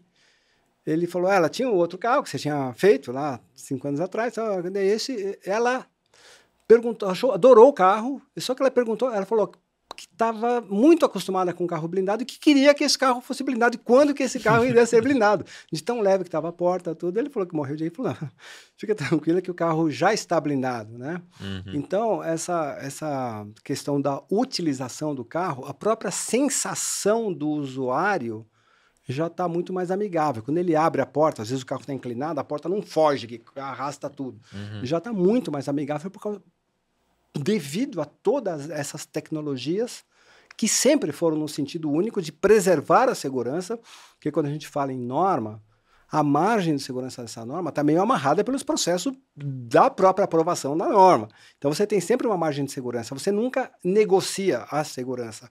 Você sempre negocia a questão quanto eu consigo agregar o mínimo possível de peso para que se obtenha tal segurança normatizada. Não é o... Quando eu falo norma, não tem mimimi, não tem gosto, não tem, ah, eu uhum. quero que você. Não, a norma é norma. A norma amarra o negócio de tal forma que você atende ou você não atende. Então, o peso não. O peso você consegue implementar tecnologias que diminuem. Então, com isso, o carro fica quase que sem nenhum cuidado especial. Mas tem algumas situações, por exemplo, a tampa traseira do carro. O ângulo daquele atuador para levantar a tampa traseira é extremamente desfavorável pela componente de força, pelo cosseno do ângulo, que é, que é muito agudo, muito agudo. Então, para cada quilo da tampa, representa 30 na, naquela peça. Uhum. E quando você, por causa do ângulo, por causa da componente de força, da componente vetorial da força. Então, quando você coloca muito um vidro blindado naquela tampa, ele aumenta muito. Então você não tem espaço para colocar um atuador ou comprar um. Ah, vou comprar um então que aguenta. Não existe no mercado. Ele é um retrofit em cima do original, uma alteração em cima do original. E isso não diferencia. Uma... Quando eu falo isso, meus vendedores ficam malucos. Ele falou, você fala e o cara não vai querer comprar o nosso. Não, mas ele comprou do outro é igual. Esse negócio eu não sei fazer esse retrofit. Né? Eu fui o cara que mais resistiu isso. Minhas tampas, por mais tempo, não abriam. Era, era tampa manual. Uhum. Porque o manual não tem o mesmo problema. Aí sim tem peças especiais reforçadas. O elétrico, que todos eles são elétricos, nenhum é hidráulico ou pneumático, né? é elétrico. É, eles têm esse problema. Você não tem espaço para colocar um negócio superdimensionado e, e só tem três, três fornecedores que fazem isso no Brasil inteiro. Então a blindadora que o cara acha que é o bonitão, eu, o pequenininho, o, o, o iniciante, qualquer uma vai usar o mesmo fornecedor. E é crítico. E se aquilo quebra, aquela tampa cai, pode ser muito perigoso. Então, umas coisas que nós falamos, eu faço questão de falar. Eu fiz filme mostrando o que acontece quando aquilo cai. Simulei uma situação Peguei um carro antigo lá, que tinha tampa, o carro já meio sucateado, e derrubava uma tampa e via o que acontecia. Eu tenho esse filme, de repente a gente pode até disponibilizar um link. Eu pus uma melancia embaixo para ele bater assim e ver o que acontece. É um desastre. Uhum. Então, a tampa traseira do carro é um, Tá, vamos fazer o quê? Não vai usar a tampa elétrica? Eu, muita, em muitos casos, eu, eu recomendei que não tivesse aquela tampa elétrica. Ela sempre vai precisar de ajuste. Chega uma hora que ela não sobe, chega uma hora que ela não desce, ah, tem... vai precisar de ajuste. Talvez seja o item que mais vai dar demanda de uma assistência técnica. E importantíssimo, quando entra um carro para uma revisão, o cara tem que checar, assinar que ele checou esse negócio, que ele verificou, que ele viu os componentes, se tem desgaste, se não tem desgaste, se está tudo em ordem, se está funcionando direitinho. Ele tem que verificar o nosso técnico na revisão. Por isso é importante a revisão. Por isso e por outras coisas. Mas esse é o mais importante hoje. Então, se eu não falo isso, é a mesma coisa do acidente. Quando... Sim, sim. É. Aliás, falando de revisão, muda a revisão, aquela rotineira que, que é feita, sei lá, com 10 mil quilômetros ou quando o carro pede muda de um carro blindado para o normal os itens a serem verificados ou não? Não, sim. A revisão da concessionária tem um, um escopo. O nosso escopo é totalmente voltado para os itens da blindagem. Então ele precisa fazer duas, por exemplo. Duas. Uma com vocês e uma da, da concessionária. É, exato, exato. É, então, ou é, hoje é um serviço que a gente presta, a, a, gente tem uma assistência técnica numa área nobre de São Paulo, ali. Uhum né? A, a, eu brinco que eu estou no máximo a 20 minutos de 90% dos meus clientes. A gente está na Vila Olímpia. É, é, muito conveniente esse espaço. Então a gente tem um atendimento. Se a pessoa quiser deixar o carro lá na época da revisão do carro dela, fala: olha, não casa direito com a sua um mês antes ou um mês depois, não tem problema. Eu não sou tão rígido quanto a montadora. Uhum. Ele pode deixar o carro lá e nós mesmos encaminhamos as duas revisões. Porque a conveniência do usuário de um carro blindado, a gente, eu sei, porque eu tenho problema de conveniência muitas uhum, vezes, né? Uhum. Eu tenho tempo para essas coisas. é, então, pode deixar o carro, mas de qualquer modo, vão ocorrer as duas, uma na concessionária e a outra nos nossos itens de verificação. Né? E eu tenho alguns pontos importantes para essa revisão. Uh, hoje é impossível você falar numa garantia de menos de cinco anos na blindagem. Embora as grandes marcas de veículos ainda tenham garantias menores do que essa. Uhum. É engraçado, quanto mais reputação tem a marca, menos a garantia. Não sei se você reparou nisso. Enquanto tinha marcas secundárias aqui de automóveis que ia para 3, 4, 7 anos, as principais alemãs, japonesas, era de um ano. Uhum. Agora que eles aumentaram muito recentemente. Mas mesmo assim chega a 3. E, e os melhores vidros também têm garantia de 3 anos. E a gente tem que dar garantia de 5. Então chega uma hora que você precisa dar garantia pelo vidro. Estou falando dos melhores, mais caros e mais sofisticados vidros do mercado. Tem garantia de 3 anos. Uhum. Você pode comprar com uma garantia de 5 também, o mesmo vidro, mas ele vai te aumentar muito o preço. Eu prefiro comprar de 3 e eu acompanhar isso. Então, por que, que tem que fazer a revisão? Porque o, a delaminação no vidro é como a cárie para o dentista. Ele olha a cárie quando ela não é cárie ainda. Tem uma manchinha branca. Uhum. Vamos remineralizar, remineralizar isso daqui que isso aqui vai virar cárie. No caso do vidro, você não tem como retroceder, não tem como fazer como dentista. No caso do vidro, você olha aquilo, você fala, isso aqui vai delaminar. Aí você aciona a garantia daquele vidro, não te sobrecarrega. Você aciona, fala, aqui tem um... Ó, tá aqui, vem... Você passa aquele relatório para o fabricante, com três anos, e aquele vidro vai delaminar, delamina, você tem a garantia dele. Então, por isso é muito importante a, a, a garantia, a revisão, a revisão para manter a garantia, mas não é porque a gente decide, olha, se não fizer revisão, não tem garantia. Não, é que nós conseguimos a, manter uma condição mais competitiva de compra do vidro para que, e para que nós man, mantemos aquela garantia. Porque se eu não fizer revisão, aí ele chega lá com quatro anos, ah, delaminou. É legal, vou ter que comprar um kit de vidros para pôr no seu carro agora, né? E se eu tivesse feito a provisão para isso lá atrás, uhum. né? E você não pode me acusar que pôr um vidro ruim, porque eu não trabalho, eu trabalho com vidro de primeira linha. Aí vidro de primeira linha delamina, delamina. Né? O ser humano não inventou um vidro com elementos plásticos resistentes, que eu digo policarbonato, coisa dessa linha, que não delamine. Não inventaram ainda. E são os vidros com melhores características balísticas e de peso. Agora, os bons delaminam muito pouco. Não é como antigamente, que em dois, três anos delaminava tudo. Hoje tem vidros aí de 7, 8, 9, 10 anos que não delaminaram nada. Mas a, a utilização do veículo também tem que ajudar a preservar uhum. um pouco da luz solar. Né? A aplicação do vidro na blindadora, se põe muita cola na borda, essas coisas que ataca quimicamente o vidro vai causar uma delaminação, uma trinca de pole. Então, desde a aplicação do vidro até a utilização do carro, tem uma. Você pode garantir que hoje o nível de delaminação é infinitamente inferior do que era antigamente, mas ainda existe esse processo e ainda isso gera algum custo de garantia para nós blindadores se o cliente sumir e só aparecer depois de 4 ou 5 anos quando o vidro, o vidro delaminou. Eu vou ter que comprar um vidro para substituir o dele. Ao passo que eu poderia executar a própria garantia de fábrica. Então, hoje, dentro da expectativa de utilização do carro, ah, delamina o vidro, pode delaminar, mas se delaminar você tem garantia. E delamina tão pouco hoje que uhum. não tem problema, né? Mas precisa ter a revisão para que a gente possa acompanhar isso. Entre outros, outro, o exemplo que eu dei são a, o checklist de uma revisão tem 50. Eu fiz, até eu vi lá, falei, é, é bacana porque eu consigo separar de A a Z, os, literalmente de A a Z, os itens que, que de uma garantia. A única, a única letra que eu não consegui achar alguma coisa foi o X. o X não, não teve jeito. Ah, tem o Xenon, mas o Xenon não entra na blindagem, caramba. Uhum. O Xenon entra na, da concessionária, não é meu. Né? O resto tem. Então é, é bem importante a questão da revisão. Legal. Falando um pouco do grupo, Rogério, a gente tem uma audiência aqui bem heterogênea, mas é, a turma do vinho acompanha, então tem bastante executivo, bastante empreendedor, enfim. Como é que encontra a Concept? Né? Eu comprei um carro, quero blindar. Como é que é o processo para fazer essa blindagem com vocês? Bom, a, a Concept hoje é um, ela é um grupo, uhum. né, que eu sou o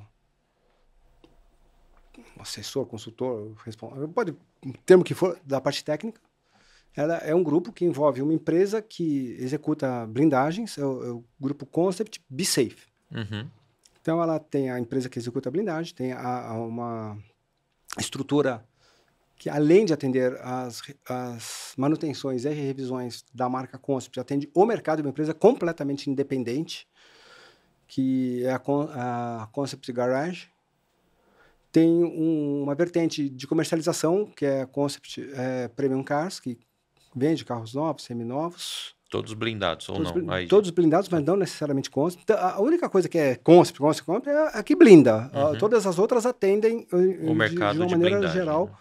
o, o mercado. E uma vertente bastante, bastante eh, recente, que foi a partir de uma, uma associação, de uma fusão, mais de uma associação, porque existe um certo grau de independência, na parte que é arquitetônica, né? Um, um, apartamento, uma casa, um quarto de pânico, uhum, uhum. uma situação porque é, o cliente existe muitos clientes com essa demanda em comum. Ele precisa de um carro blindado, mas precisa de uma situação também na, na residência, em uma fazenda, em outro local, de, de, de, alguma situação que preserve ele do ponto de vista de segurança também balística uhum. ou de intrusão, uhum. que é, é muito similar às coisas. É, então, é, é esse o, o, o, grupo CONSP. Essa última vertente é, tem processo de blindagem em São Paulo, no Rio de Janeiro, também assistência técnica no Rio de Janeiro, parecida com a Concept Garage, né, que, uhum. que, é, que é no Rio de Janeiro também é assistência geral também. Então, grupo Concept Be Safe, se colocar isso em qualquer mídia, Aparece um monte de coisa, Apare, tem o site, aparecer. tem Instagram. Aliás, tem, tem o link aqui na descrição também é. para vocês. E, e, mas assim, eu comprei um carro. Qual que, que é o mais comum? Eu aciono você primeiro, é, já compro o carro. Eu posso levar um carro usado para blindar? Como é que funciona o... esse esse processo todo? O carro usado é eu considero todos os clientes amigos e, e fiquei amigos da maioria dos clientes. Ah, eu quero blindar um carro usado. Meu carro tem dois anos. O que, que eu posso blindar? Pode. Conheço o teu carro, conheço você. O teu carro tem, sei lá, 10, 20 mil quilômetros. Perfeitamente possível, tecnicamente, blindar. Até mais antigo. Só que a hora que eu acabar de blindar o teu carro, ele vai estar valendo tanto quanto um carro que foi blindado há dois anos atrás uhum. e já tem dois anos de blindagem. E se você vai gastar 100 para blindar o teu, talvez se você vender o teu, você compra aquele outro por por 30 na blindagem, uhum. por 40, 50, porque já desvalorizou o carro, a blindagem já veio junto desvalorizando. Mas, por outro lado, como eu falei que uma mosca branca é difícil, ele também não vai encontrar aquele carro igual o dele, com aquela quilometragem, com aquela conservação. Então, é, resumindo, tecnicamente, não tem nenhum problema. Uhum. Mercadologicamente falando, tem que considerar essa questão. Embora seja raro, ele não vai deixar de desvalorizar como desvalorizou o outro carro que já foi blindado há dois anos atrás. tecnicamente pode, comercialmente tem que ver. Essa, essa é a resposta para a tua pergunta. Hoje tem quantos funcionários no grupo todo? Tem ideia? Não, eu, eu, hoje eu, eu não sei dizer isso. Muita para outro. Mas. Ah, mais, mais de 100, fácil. Fácil. Mas eu não, eu não faço a parte administrativa, estou bem sim, na parte sim, tecnológica. Né? Não, não, sei responder isso, mas mais de 100, com certeza. Fazendo... É uma equipe bem grande, né? Tem é. tanto, tanto a estrutura comercial é. como principalmente a técnica, né? Técnica, tem várias vertentes. São empresas diferentes que se aglutinaram, que têm objetivos comuns e compartilham a mesma filosofia e a mesma tecnologia. Isso, sem dúvida. Né? Muito bom. Ó, antes da gente encerrar, vou pedir para você duas coisas. A primeira é que todo mundo que vem no Tanino Cast tem que autografar a rolha do vinho. Eu só autografo a rolha do vinho se eu tomar mais vinho. Não, eu vou botar aqui, ó. A gente vai encerrar aqui essa garrafa. Deixa eu botar aqui.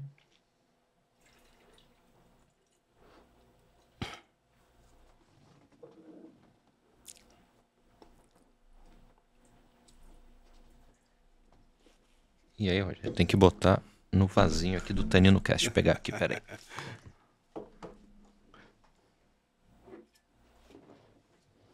Vou colocar aqui por extenso também. Muito bom.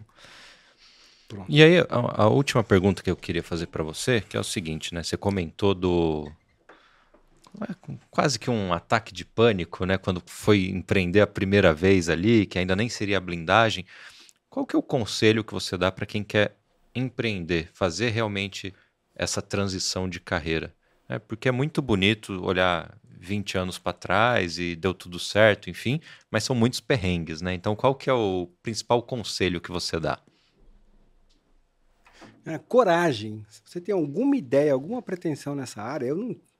Quando eu comecei. Ah, houve uma transição nesse meio tempo, né? Eu saí praticamente do zero daquela iniciativa inicial e recomecei com zero recurso, zero absoluto. Uhum. Então, quer dizer, antigamente contava aquela história, se você tem uma ideia, né? Era a mesma coisa que um filme. Você tem uma câmera e uma ideia na cabeça, vai para cima e faz teu, teu documentário, né?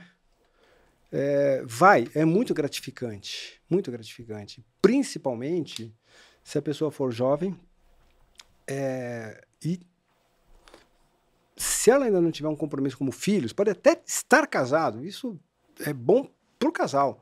Porque a experiência, se ela for boa, ela será boa. E se ela for ruim, ela será ótima. Uhum. Porque o ganho. Eu falo a pessoa, ah, mas eu vou estudar administração. Eu falo, eu tenho duas notícias. Você está reclamando que você vai estudar que a faculdade é cara? Eu tenho duas notícias para você. A primeira, que ela, que ela não é cara. Porque diante do aprendizado da vida, ela é quase de graça. Você uhum. pagar 3, 4 mil reais por mês, aí 5 mil, uma faculdade. Agora, a má notícia é que ela não vai te adiantar nada, porque você vai sair para a vida e você vai, enquanto você não sentir por dor, você não vai aprender. Né? Eu, eu o, o, brasileiro tem aquele negócio, uma pessoa que tem algum tropeço na vida empresarial corporativa, o insucesso na cultura latina, o cara tem que enterrar a cabeça no, no, no buraco, ele não sai de uhum. casa, ele fica com vergonha da família, dos amigos. Eu tive uma, uma passagem em Berkeley lá, sobre... Uhum empreendimento. Foi um curso rápido. Uh, na, na, visitei várias empresas, conversei com vários fundadores de grandes, né, uh, de grandes dessa, desses unicórnios aí que tem mundo afora, inclusive Google.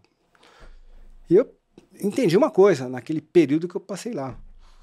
A valorização da pessoa que, que quebrou, vamos falar o português, claro, é, eles precisam de um CEO para uma startup que já avançou um pouco, que já houve um aporte, que está no momento de ter uma gestão mais profissionalizada.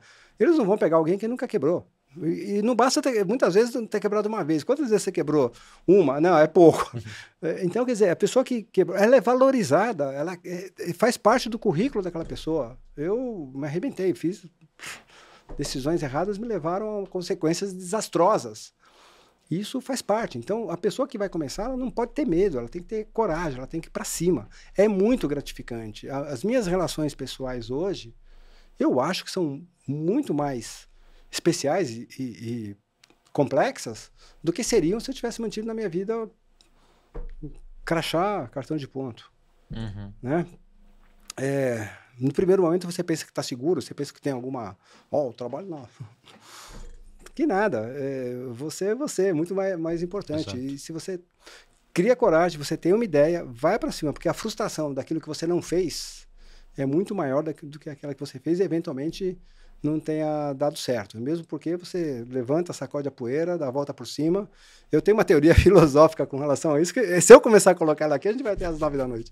Né? Mas eu sou meio estoico, então acho que é, essa questão tem que parar de mimimi, de sofrer. Quanto mais se, quanto mais você é ralado na pedra, mais você tem que sair afiado e não uhum. desgastado. Uhum. Né? Então, acho que eu, a dica que eu dou é, vai pra, você tem uma mínima ideia que você acredita que seja minimamente viável, mesmo que contrário a tudo e a todos que estão te falando na tua orelha, vai na tua ideia.